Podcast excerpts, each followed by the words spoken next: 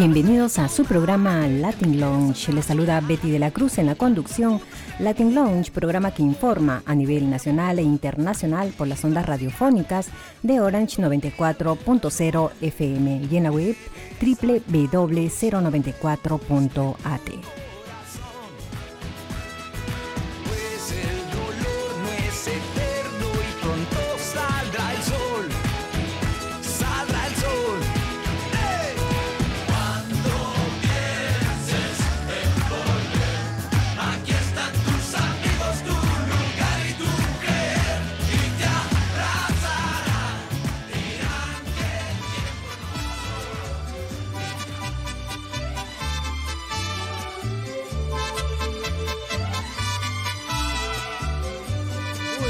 tardes, muy buenas tardes amigos y amigas de Radio Orange. Este es su Latin Launch en el 94.0 del cuadrante de FM en la ciudad de Viena. Hoy es martes 25 de octubre, las 4 de la tarde con 3 minutos y les saludamos con todo cariño primero a mi gran amiga Betty de la Cruz. Muchas gracias Betty por invitarnos otra vez a este Tu Latin Lounge. Buenas tardes Moisés y buenas tardes a nuestros amigos radioyentes y a todos nuestros amigos del Facebook que también están en sintonía con Latin Lounge y también a nuestros invitados de hoy. Invitados de lujo esta tarde. Amigos Radio Escuchas, el otoño está llegando, el Día de Todos Santos se acerca, ya estamos todos preparados, sobre todo los mexicanos, preparando nuestras calaveras y nuestras ofrendas para nuestros fieles difuntos y para celebrar la vida, recordando que la muerte está muy próxima.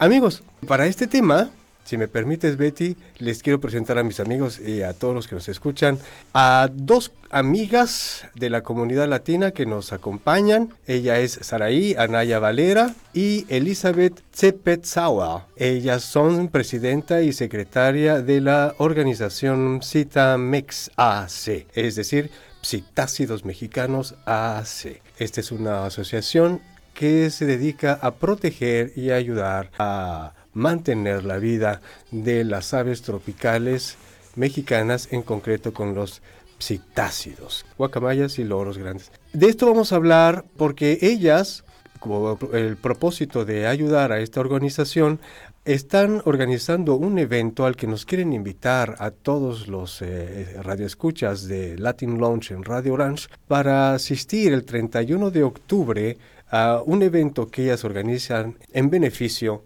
de esta organización Citamex AC. Saray Anaya Valera, Elizabeth Sepet Zawa, sean bienvenidas a este Latin Launch. ¿Cómo están? Hola, muy buenas tardes a todos, a todas.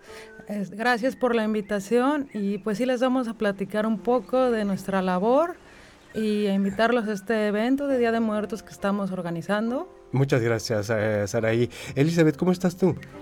Estoy bien, también súper agradecida que puedo estar aquí y hablar de nuestro proyecto y también del, de, la, no sé, de, la, la necesidad por qué estamos haciendo eso y también ya estamos también ya mirando al, al, Día de Muertos y a nuestra fiesta. Sí, gracias Elizabeth. Y a ti, eh, Saraí, también que nos estés acompañando, que nos vengan a visitar y nos hablen de este proyecto. Vamos a entrar de lleno al tema. ¿Qué es Psitamex AC? ¿Qué son los psitácidos? ¿Quién nos quiere contar exactamente de qué estamos hablando? ¿A qué se dedica esta organización? Bueno, Psitamex AC es una organización que se conformó en el 2016 por nosotras dos, que somos la cabeza principal. Y esta es una organización que se dedica a la conservación y protección de las especies de loros, guacamayas y pericos mexicanos. Esos son los citácidos, ese tipo de especies, los loros y las guacamayas. Y también, pues en español hay muchos nombres. En, en alemán es el papagayo y en inglés es el parrot. Pero también los australianos, esos chiquititos, también son, son parte de esa gran familia. Lo que se llaman periquitos australianos. ¿Hay necesidad de veras de proteger a estas especies? ¿Están en peligro? Sí, están como, um, perdón por, mi español, que buscarme las palabras, pero están como um, adentro de todas las aves. Es el grupo con mayor peligro a la extinción a lo largo del mundo. Esa es una de las razones como que pierden su hábitat, su lugar donde, donde están viviendo en el bosque, por pérdida de bosque, pero también por el deseo del humano de tener estas aves como mascotas en jaulas.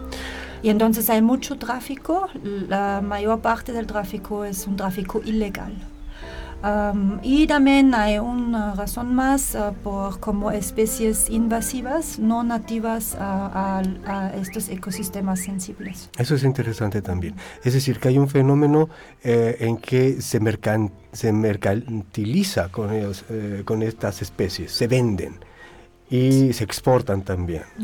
Sí, de hecho está prohibido, la ley mexicana las protege, se castiga hasta con cárcel, pero eso no ha sido suficiente para evitar que siga habiendo un, una demanda ni tampoco una oferta, lamentablemente, ¿no? O sea que la gente sigue queriendo comprar estas aves y tenerlas como mascotas en su casa. Ah, em, ¿Tienen ustedes datos de qué, cuánto ha sido afectada esta especie? O sea, ¿hay manera de contabilizar eso? Mm, yo creo que como um, cada país como de origen de estas aves um, está intentando de, de, contar la pérdida de estas especies. En México yo sé como que, que se calcula que cada año se capturan alrededor de 80 mil pericos, loros y guacamayas también en eh, los meses muy fuertes es como en alrededor de febrero, cuando como nacen los, los bebés. Y entonces ahí es muy fácil por, por, un, por un, depredador humano de, pues, de meter la mano al nido y de llevarse el bebé. Y, y lo, lo, lo, triste de todo eso es, aparte que es muy triste que roban estos, estos individuos, que más del 70% ah, de estos individuos capturados no van a sobrevivir. Entonces, cada año se muere alrededor de 60 mil de estas 60 mil especímenes de aves mueren. Y también en México la, no sé, la posesión del, significa por, por este animal de estar solo en una jaula tal vez oxidada, sin agua, sin comida, sin posibilidad de, de, manejar una vida sana en, en, cautiverio, entonces también esas aves no van a vivir mucho. Mueren de tristeza, se dice. Y hay también de, de, problemas de salud. Pero lo que podemos recalcar también es que estas aves son muy inteligentes y el hecho de que ellas estén en una jaula pequeña y solas las vuelve, por decirlo de esa manera, locas. Definitivamente debe ser. Ahora, queridos amigos eh, radioescuchas de eh, Radio Orange, yo quisiera recalcar que eh, en esta entrevista nuestras visitantes, nuestras amigas Saraí y Elizabeth, tienen una opinión especializada, no es solamente un deseo, un impulso como puede haber tenido cualquier ciudadano de ayudar en un problema. Ellas son biólogas, son profesionales de la biología y han dedicado a una gran parte de su vida a esta disciplina. Yo me imagino que en esta inquietud eh, las habrá llevado a reconocer ese fenómeno. A mí me gustaría que nos contaran cómo surgió su inquietud por eh, luchar por el bienestar justamente de esta especie animal, las eh, dos cetácidos. Eh, ¿Cómo nació esta idea? ¿Quién tuvo primero la idea de las dos? Eh, Elizabeth. Sí, de, los, de, estas aves, sí. Cuéntanos cómo surgió la idea, cómo te esta revelación. A mí sí, como me, no sé, yo, yo tengo mucha fascinación y mucho amor por puedo decir ahora por todos los seres, incluyendo los humanos, pero, como, pero, no, no siempre fue así, porque también cuando estás trabajando en eso y te das cuenta que la razón de la extinción de muchísimas especies es el ser humano, entonces es un poquitito difícil. Como, Somos los depredadores más crueles, es verdad. Y intoxicando y no sé qué, envenenando ecosistemas. Pero, pero, cuando yo era muy chiquita, yo tuve como mucha fascinación por todos los animales, como no importa qué tipo de animal. Y entonces en un momento pensé que quiero estudiar biología y quiero como enfocarme o no sé, especializarme en la etología, que es la, la, la, ciencia de la conducta.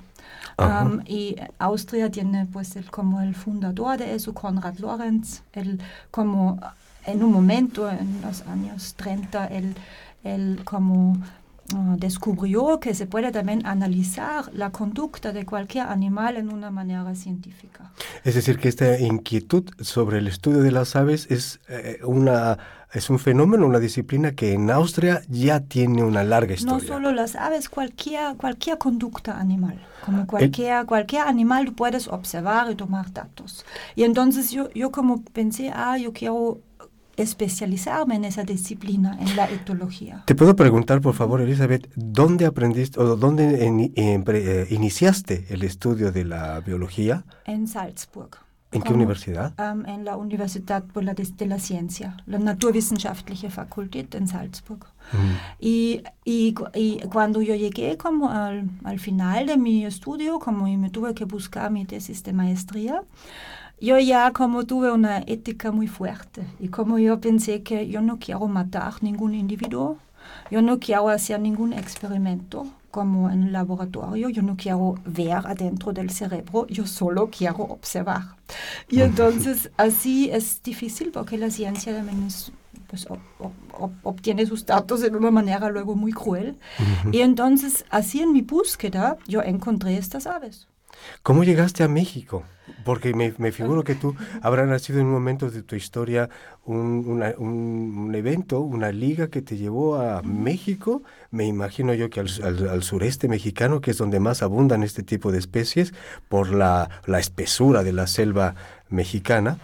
Eh, y que de pronto descubriste que el papagayo justamente era un eh, individuo animal que requería de una ayuda especial.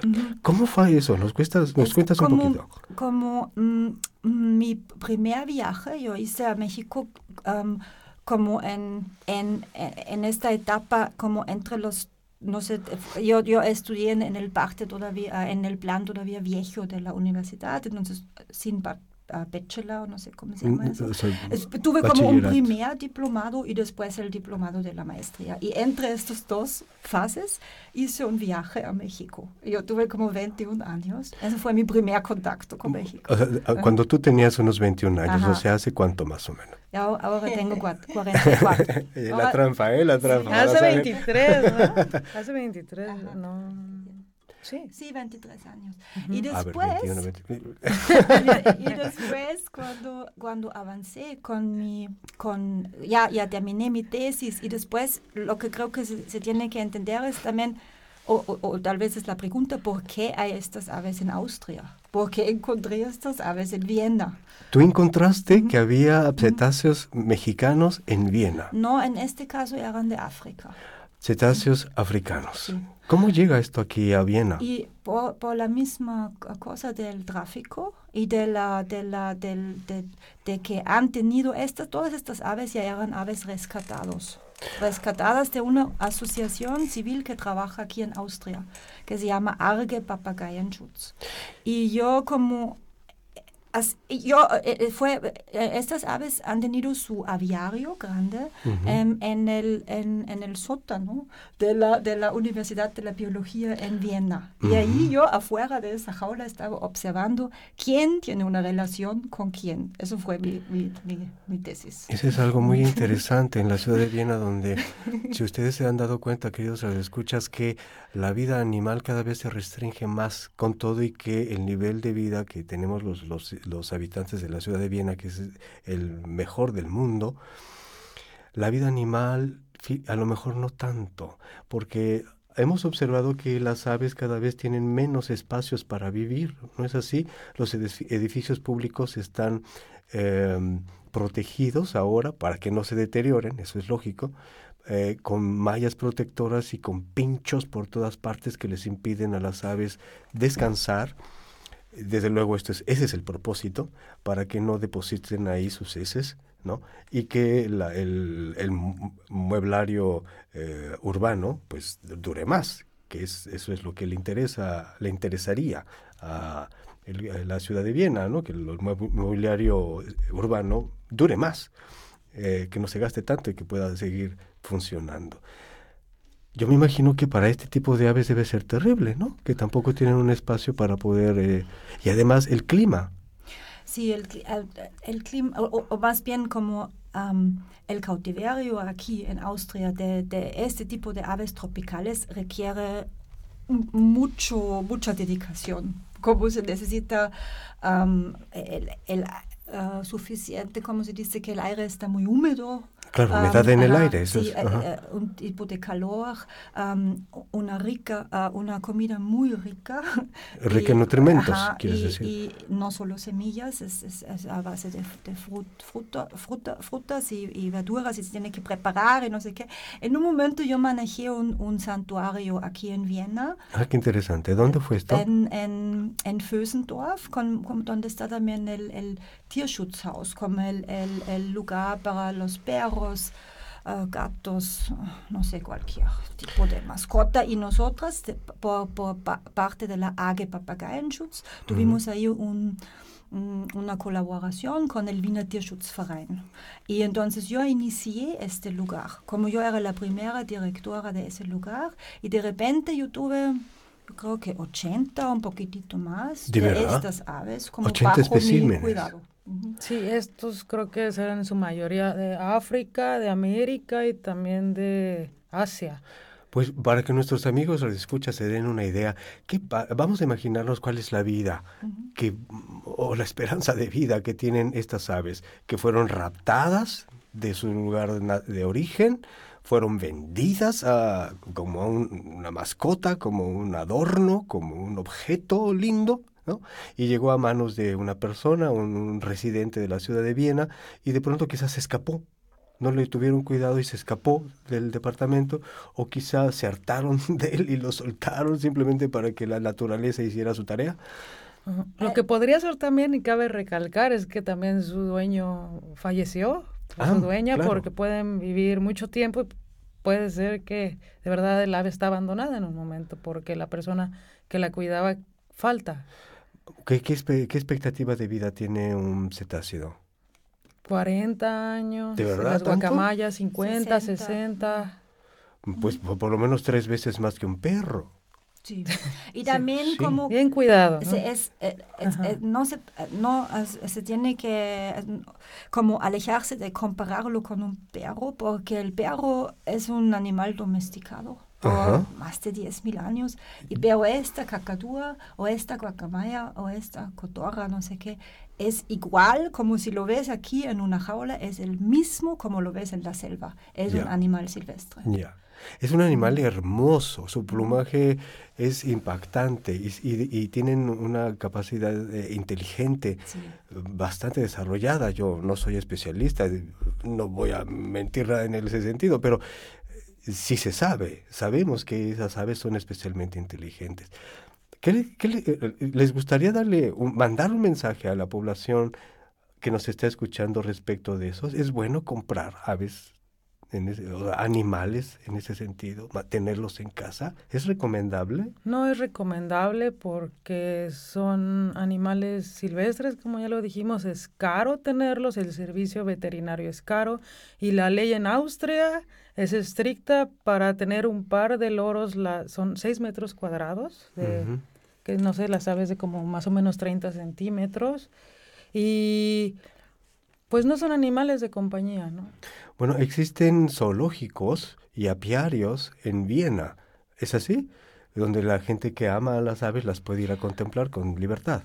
También todavía existe la instalación del Age Papageienschutz. Apenas ellos se cambiaron y están ahora en el centro de la ciudad, están uh, donde antes había la biología y la, la Universidad de la Economía, en, atrás del Franz Josefs Bahnhof. Ellos encontraron apenas allá un nuevo lugar y se puede también ir a visitar este lugar y también se puede adoptar. Si alguien quiere y piensa, ay, pero es mi sueño, yo quiero como tener dos cacatúas, es posible, pero bajo pues muchos, no sé, precauciones y condiciones. El espacio. Pero se pueden adoptar para que tú te las lleves a tu casa.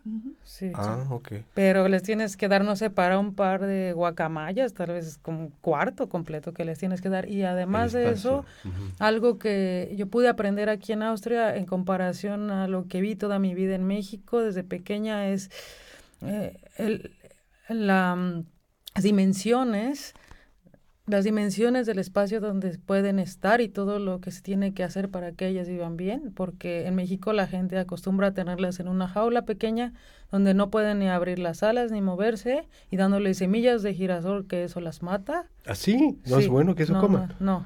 ¿Qué es, ¿De qué se alimentan normalmente? ¿Qué es saludable para estas aves? ¿Qué es? Frutas, ah, verduras, legumbres. Allá en, en, este santuario aquí en Austria, pero igual también en México, también estamos luego cocinando para las aves. Preparamos papas, pasta, arroz, uh, frijoles, lentejas, garbanzos para su proteína. Se puede darles un poquitito de queso, de huevo, uh, todo. O sea, son, son omnívoros, comen muchas cosas. Sí, sí, sí. En, no, solamente semillas de girasol. No, eso de verdad las mata. Es como si nosotros decimos eso siempre en México. La gente es como si solo comiéramos papas fritas. sí, de verdad, las matas. Sí, claro. y entonces eso también eh, aquí hay en, en, en, todo el mundo creo que hay ya mucha gente yo pienso que ya están trabajando en lo mismo que nosotros estamos trabajando. Como hay muchos santuarios y muchos lugares, pero todos creo que tienen al principio un problema que las aves que ellos reciben no son sanos. Llegan enfermas. sí, por, eso, por la um, mala alimentación. Bueno, regresemos un poquito a la, a, la, a la, narrativa, a la anécdota que nos estaban ustedes contando. Entonces, eh, Elizabeth, tú haces un viaje a México y ahí te encuentras con toda esta maravilla ecológica que hay en el sureste mexicano y conoces tú a Saraí Anaya Valera. Cuéntanos, ¿cómo, cómo es tu experiencia, eh, Saraí, como bióloga en el trabajo de la protección de los cetáceos mexicanos? Bueno, yo soy bióloga egresada de la UAM Xochimilco y tuve mi primer acercamiento con, las, con los cetáceos aquí en Austria, en el lugar en Fossendorf. Llegué como UAM Xochimilco es Universidad Autónoma de... Metropolitana. Metropolitana, ajá y en la Ciudad de México. Sí, perdón que te interrumpa. No, sí. Y entonces ese fue mi primer acercamiento, fue como voluntaria aquí en Fossandor y pensé, wow, cómo viven y qué, que las aves aquí de verdad pensé en el crimen hasta en ese momento que es tenerlas en México. Aunque soy bióloga, para mí era algo muy normalizado, yo creo que como para la mayoría de mexicanos, porque eso es algo que viene por cientos de años, que el, los mexicanos tenían aves cerca de ellos, pero ahora ya todo está muy degenerado. Y entonces vine aquí, conocí el santuario y de regreso a México hice mi tesis de licenciatura en el proyecto de reintroducción de guacamaya roja que se llevó a cabo en el estado de Veracruz. En este proyecto se liberaron 30 guacamayas con las que trabajamos dos años dándoles rehabilitación les enseñamos a identificar comida que podrían encontrar en vida libre, identificar depredadores, las, las conformamos un grupo de 30 guacamayas con guacamayas de diferentes edades y bueno, se liberaron después de dos años de trabajo en un lugar en donde tenía más de 50 años que estaba que fue extirpada. Esto es en los Tuxtlas, ahora hay más de 200 ahí viviendo, cerca de Catemaco. ¿Se eh, puede visitarlas? O sea, Catemaco, Catemaco es Veracruz. Sí. ¿Y Tuxtla qué será? Chiapas. Tuxtla Gutiérrez es en Chiapas y los Tuxtlas, que es una región en el estado de Veracruz. Ah, perdón. En el este del país. De hecho, ahí estaba la selva más al norte del mundo, que es esta zona neotropical, que está entre pues el trópico de Cáncer y el trópico de Capricornio y ahí se liberaron esas guacamayas. El proyecto sigue en pie, ya se reprodujeron en vida libre, pero nosotras, por cosas del destino, después de liberar el primer grupo y dejar todo en orden, dejamos el proyecto y conformamos la ACE en 2016. Muy bien. es un proyecto muy noble. Yo les agradezco mucho que estén ustedes aquí, que nos comparten su inquietud y que hagan también partícipe a nuestros escuchas de esta labor que tanto están ustedes haciendo.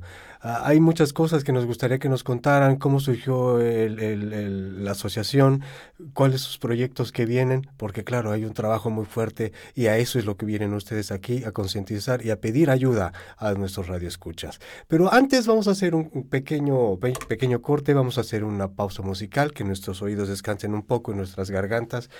Y bueno, vamos a hacer un breve espacio musical. Gracias, Betty. Te escuchamos.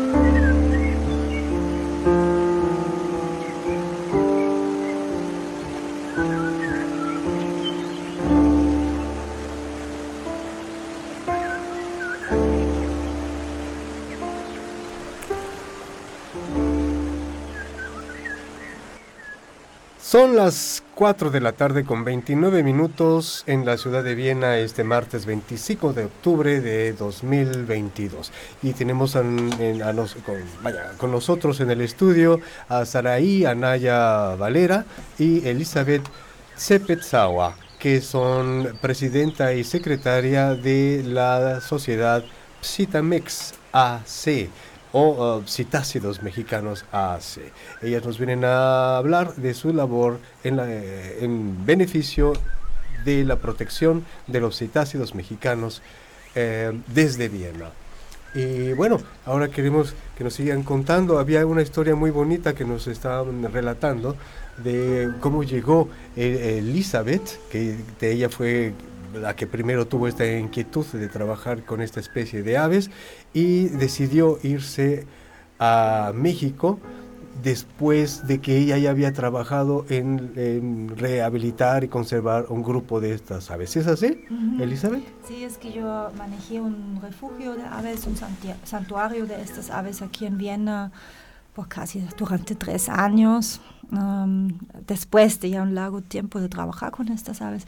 Entonces yo vi mucho de su capacidad de rehabilitarse y de cómo yo recibí aves de tal vez 30 años o más que han vivido en una jaula sola, y, pero sí fue posible como lentamente integrar a este individuo otra vez a un grupo y en un momento este individuo dejó tal vez de hablar empezó otra vez a hablar como, eh, como un humano, eh, se, se, juntó con una pareja de, como de su especie y tal vez fue hasta difícil como limpiar su aviario porque de repente ahora es su territorio y como tú humano ¿qué haces aquí yo como pues intentando de hacer mi trabajo. Y entonces así yo pensé ah tu animal con tu pareja, tal vez hasta esa mini parvada que tengo yo aquí en, en estas condiciones, yo quiero liberar a ustedes. Y entonces, pero yo, me, yo estaba aquí en Viena, y en Viena yo no puedo liberar aves tropicales. Y así como fue, de verdad fue como un, un pensamiento como, ok, ¿en qué país me puedo ir? Yo pensé, ay, México ya lo visité una vez, me puedo imaginar que puedo aprender español, porque en este momento no hablé nada de español. Y ya, hice como un viaje de investigación más o menos a México, con esa idea, siguiendo esa visión. Y, Pero no llevabas los, las aves contigo, ¿verdad? No. No dejé durante un mes, dejé todo mi santuario y ya, me fui. Y, y conocí a Saraí. ¿Cómo, ¿Cómo, ¿Cómo, la conociste a Saraí? En, en, un momento yo pensé, tengo que descansar también un poco y me fui a una playa, a una playa muy famosa y bonita en Oaxaca. Y era el tiempo de la Semana Santa. Y entonces Sarai también estaba ahí descansando de la universidad y ya nos conocimos en la playa. Sí, es claro que ambas profesan la misma, la misma este, profesión, que, este es, eh, que son biólogas ambas. Eh, pero tú también tenías estar ahí la inquietud por, por la ayuda de los eh, cetácidos o te impresionó la labor que estaba haciendo Elizabeth en su país. Pues recalcando un poquito este, lo hermoso de ese lugar en donde nos conocimos, a mí ese lugar me encanta y yo ya había pensado, yo cuando termine mi, mi carrera voy a venirme aquí a estudiar tortugas o también algo que me inquieta mucho son los hongos.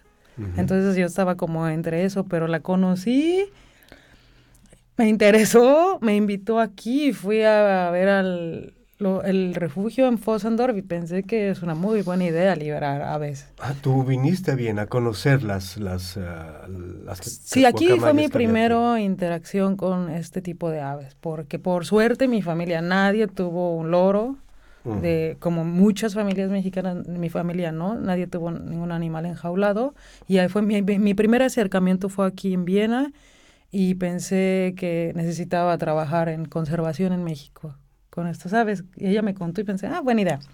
Ok. Y manos a la obra. Sí. Y tuvimos la suerte, ah, perdón, este, de encontrar el proyecto de reintroducción de Guacamaya Roja, donde todo el conocimiento y el éxito del proyecto puedo decir que fue gracias al, al conocimiento de Elizabeth, que ella brindó en, por su experiencia en rehabilitación de estas aves. ¿Qué tan grandes son las, las eh, guacamayas?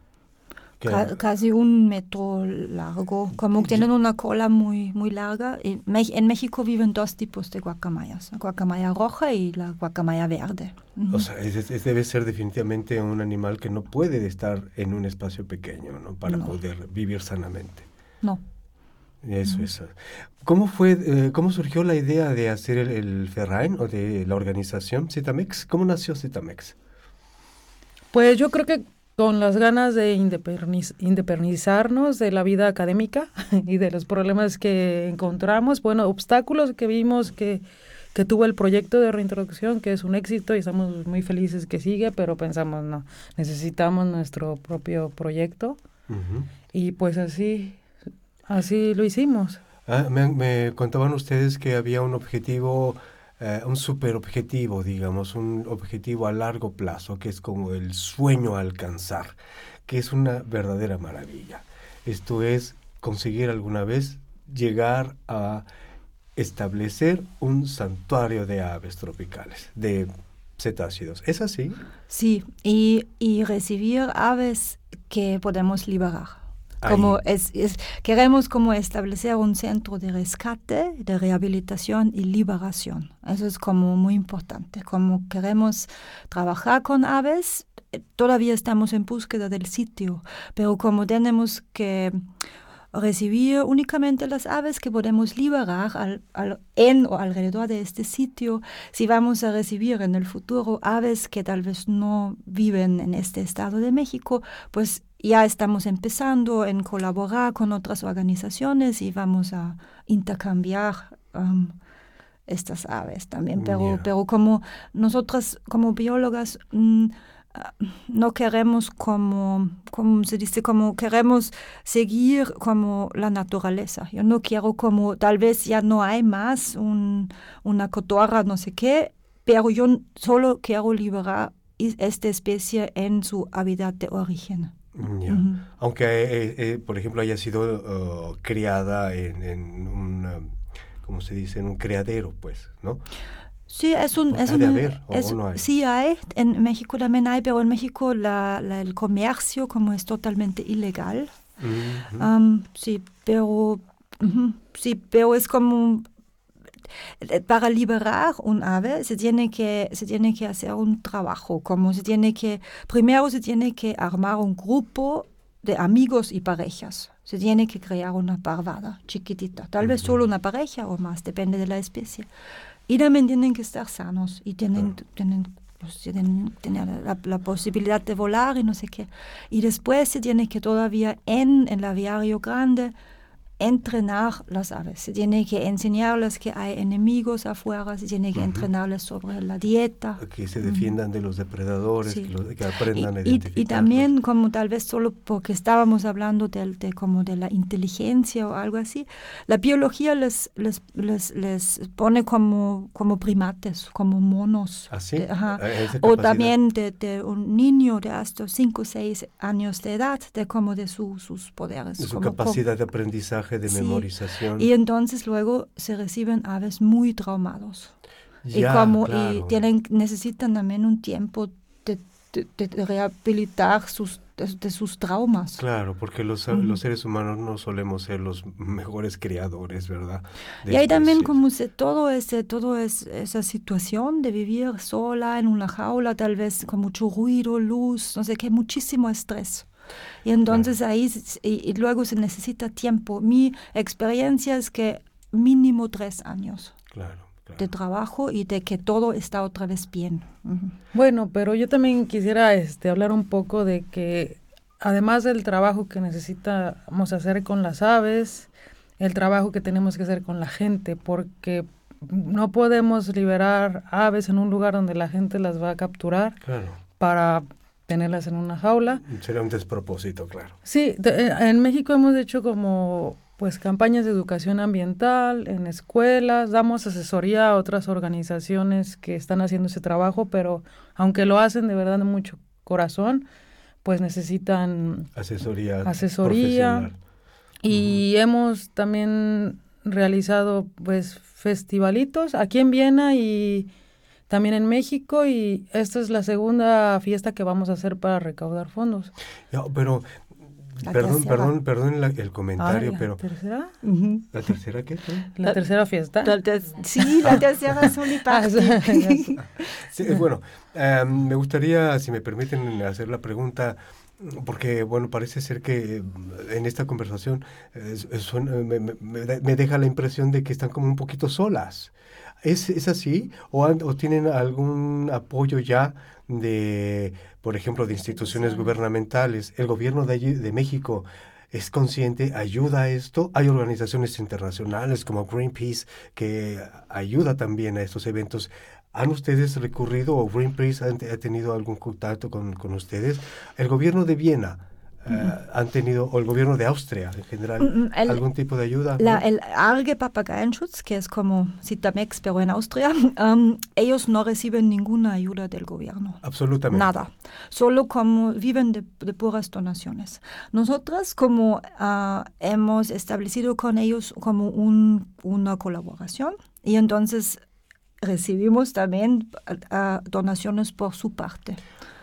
A, través de ellos han conseguido ustedes donaciones también. Y también nosotros podemos usar, pues, sus, no sé, luego hacen una revista y también tenemos como nuestras, nuestros pasos en México. las noticias. Y en México tenemos un, un, socio que se llaman Defensores de la Vida Silvestre, que es un...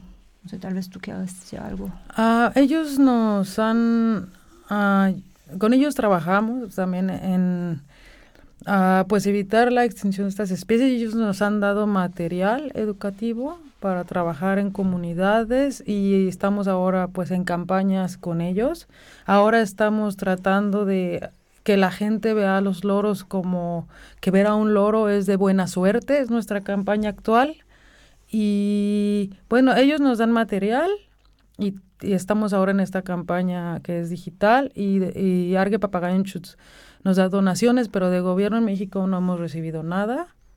También estamos en nuestros pasos para volvernos donatarias autorizadas en México. Pero si te has acercado, o sea, se han acercado ustedes al gobierno mexicano, ¿ha habido algún tipo de iniciativa hacia allá? ¿O ha habido un rechazo a, políticos locales luego sí, como cuando estamos en una zona trabajando, sí, como nos presentamos y sí nos dan algunos recursos, como no sé, nos dan copias, no, sé qué. Cositas pequeñas que les pueden ayudar. Pero eh, donde también recibimos mucha ayuda es de toda la gente que nos ha ayudado siempre a realizar cualquier labor que tenemos que hacer y pues ahora toda la gente que nos está ayudando para este próximo evento. Son, de verdad, lo hacen de corazón. Así es, amigos Radio Escuchas, es importante esta tarea que, que tenemos hoy. Es, es algo lindo y algo bueno como seres humanos, ayudar a la naturaleza de la que nos hemos estado alimentando durante tanto tiempo, la naturaleza que estamos explotando sin ningún control, aparentemente, y que pronto, pronto estaremos en graves problemas. Hay una posibilidad de ayudar. Hay un, hoy hay una posibilidad de poner un pequeño granito de arena en esta lucha en contra de nosotros mismos como sociedad, que es la contaminación y el, la destrucción del medio ambiente natural y de los eh, seres que son víctimas de esta nuestra ambición humana de seguir el progreso a toda costa, que son, por ejemplo, los papagayos.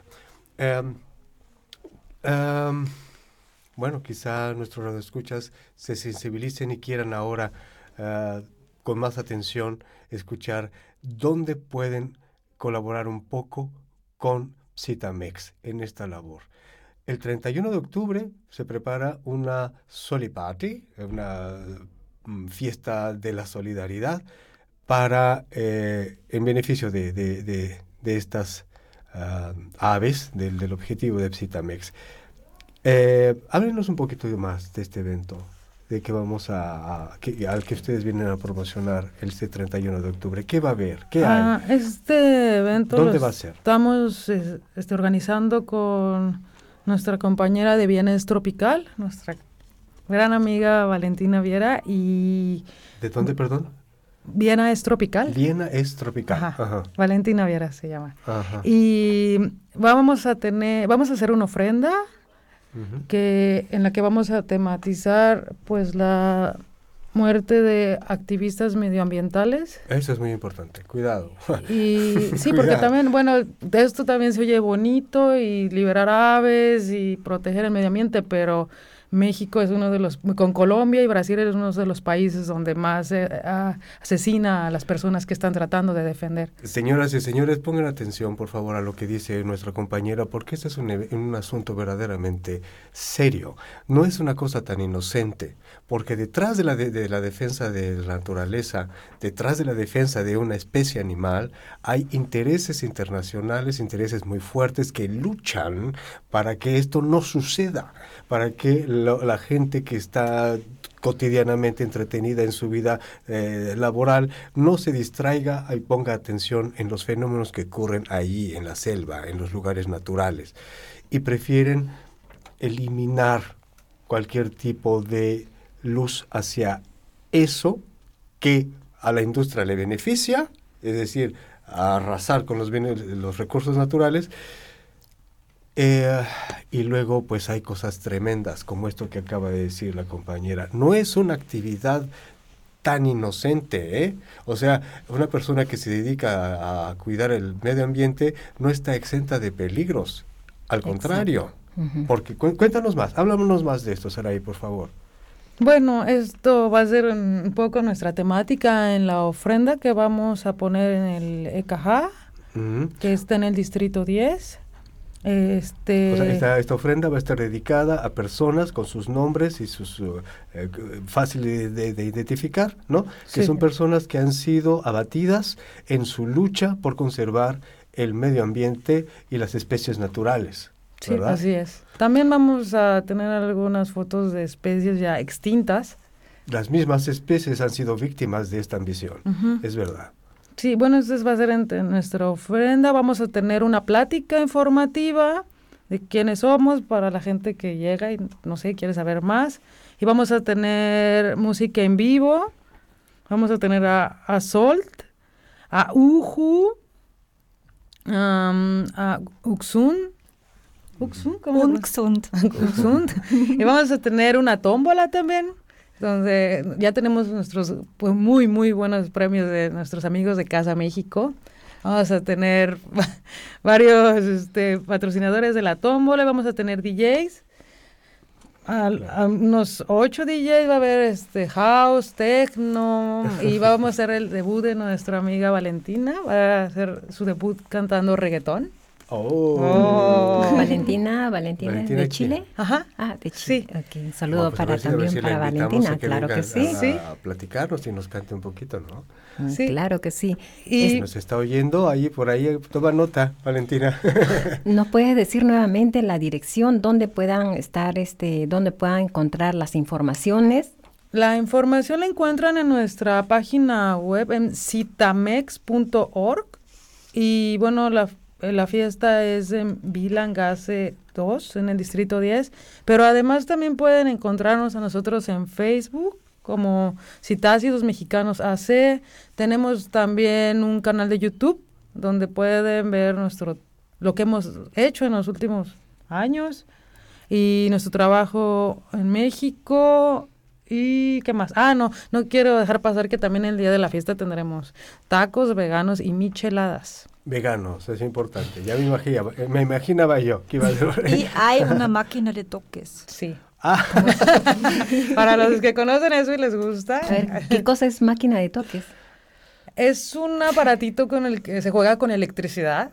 Y ah, puedes, así tiene como, es una batería que está, tiene un regulador y tiene dos tubitos donde la agarras y te empieza a dar una descarga eléctrica. ¿Eso para pues que se muera o qué? No, es para relajar. Es un juego. es un, poco, un, poco, brutito el juego, pero es un juego. Pero, después de eso uno queda muy, muy relajada. y, lo, principal es que se unan... Eh, las personas para que puedan ayudar en este proyecto ¿no? de las aves. Claro. Eso es lo principal. El objetivo es serio, el objetivo es bueno, o sea, es eh, consciente, pero tampoco se trata de que siempre uno esté en la tremenda. Así que esta, este tipo de celebraciones está muy bien, porque hay que celebrar la vida, ¿no? Y celebramos la vida así, con, pasándola bien. Entonces, qué, qué buena idea tuvieron, ¿eh? De verdad. también, perdón, pero yo creo que es que yo creo que ahora la humanidad está como dándose cuenta que está enfrentando una crisis enorme, también una crisis ecológica, y yo pienso que, en mi opinión, que es muy importante también festejar y como buscar la alegría y también como las cosas que nos unen y de ahí como pues imaginarse y ya actuar hacia una nueva cosa. Claro. Y eso también, por eso también nosotros nos gusta ese tipo de, actividad, de, fiestas, de festivales, pero con ese toque de concientización. Claro, eso es muy lindo. estas amigas nuestras, activistas, no son eh, lo que nos podíamos imaginar como un cliché, eh, una persona siempre malhumorada que está gritando todo el tiempo, ¡ah, qué malos son! Sino que también es, hay, hay lugar para la fiesta, hay lugar para el buen humor, hay lugar para pasarla bien y sobre todo para ayudar gentilmente, ¿no? A través de, este mecanismo. Pues qué bonito, qué bonito de verdad. Muchas gracias por estar con nosotros. Nuevamente a la página web, por favor, para los que no han escuchado. Es citamex.org, es uh, P-S-I-T-A-M-E-X.org.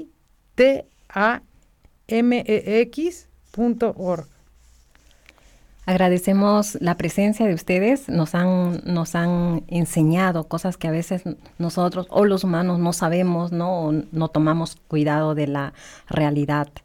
Y bueno, sí, amigos, lamentablemente el tiempo es muy corto, nos hubiera gustado tener todo para poder saber más, ¿no? Pero, Educarnos. Claro, claro, si alguien tiene más eh, quiere saber más, tiene, tiene esta intención, me pregunta, pues bueno, que venga a la fiesta aparte. Sí, ahí le contamos. Allá con Ahí, ahí, platicamos, ahí platicamos harto, eh, tomamos algo fresco y comemos algo rico. Y tenemos chance para pasarla bien y ayudar un poco. Pues como decía yo, el tiempo se nos va, son ahora las 16 horas con 51 minutos en Viena.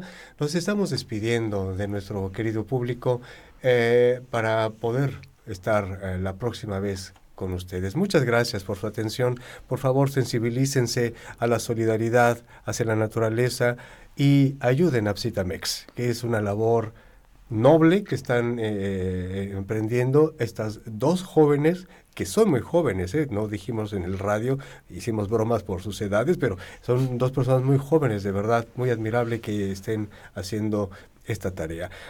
Saraí, Elizabeth, muchas, muchas gracias por estar con nosotros. Ojalá que la pasen muy bien, que sea un éxito esa, ese evento que están organizando y que tengan una presencia de nuestro auditorio. Queridos amigos, yo soy Moisés Rodríguez, yo me despido de ustedes agradeciéndoles como siempre su presencia y su benevolencia en aceptarnos en su hogar. Y hasta la próxima. Betty de la Cruz, nuevamente te agradezco mucho la invitación y también me despido de ti. Gracias, muchas gracias por muchas la invitación. Muchas gracias, Elizabeth. Muchas gracias. Muchas, muchas gracias. por estar en los estudios. Gracias.